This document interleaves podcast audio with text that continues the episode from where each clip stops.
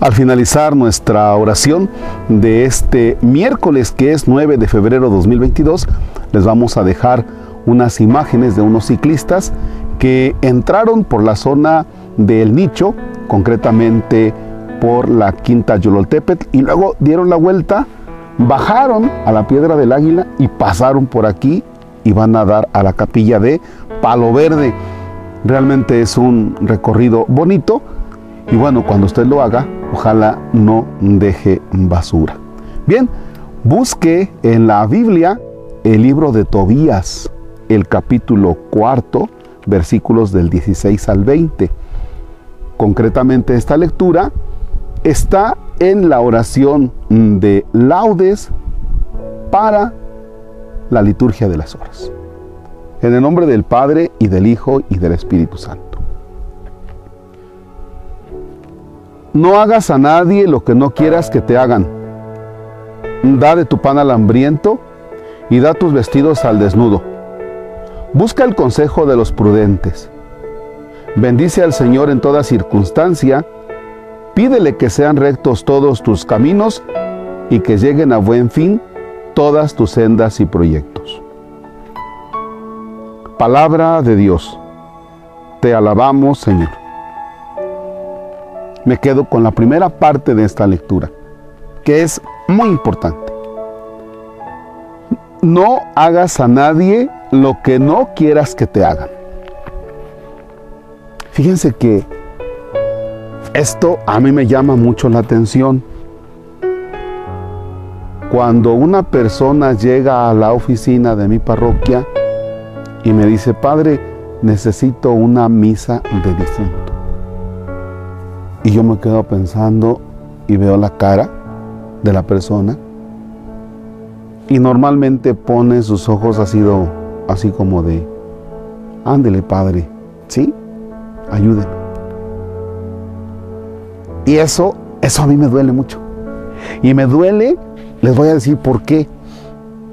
Porque yo me pongo a pensar en si un familiar mío pide ese favor a alguien y no se lo hace, yo sí me enojaría. Yo sí me enojaría. Y me pongo a pensar cuando yo he tenido que ir a algunas de las oficinas de determinados lugares y dices, es que vengo a esto. Y comienzan las trabas, esta traba, esta traba, esta traba. Y tú dices, pero Dios mío, ¿qué le cuesta? O sea, ¿qué tan difícil es que tú te dejes de tanto protocolo?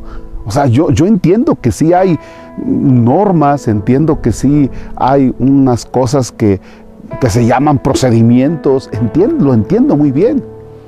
Pero ¿por qué a veces hacemos la vida tan complicada? Tan complicada. Entonces, partiendo de esto, no hagas a nadie lo que no quieras que te hagan a ti. A ver, Marcos, no la hagas difícil en tu parroquia. No la hagas difícil a las personas. ¿Ya? Y es lo que yo hoy te puedo decir también. No le hagas la vida difícil a tu cuñada. No le hagas la vida difícil a tu cuñado. No le hagas la vida difícil a la persona que trabaja contigo. No le hagas la vida difícil al otro, a tu vecino. O sea, pero qué ganas, qué ganas de en este país de hacer la vida difícil. ¿Qué ganas? El día que veníamos de eh, Tezonapa, que fuimos a dejar unos talonarios, había un accidente. Entonces vas a vuelta de rueda, a vuelta de rueda. Se baja un joven de, un carro con unas botellas, venían tomando en el carro, a tirarlas en la orilla de la carretera. O sea, qué ganas de estar contaminando, cuando bien puedes guardar las botellas y en el próximo lugar botarlas. Bueno, pues yo sí le pité y, le pité piénsale, ¿no? Y luego, luego así como que, ¿qué, qué, qué? O sea, imagínense este México, este México, les hacemos a los demás, pero no queremos que a nosotros nos hagan. ¿Ya? Entonces, yo a veces veo a algunos agentes de tránsito, de veras que digo, bueno, pero de veras, ¿dónde caramba tienen la cabeza?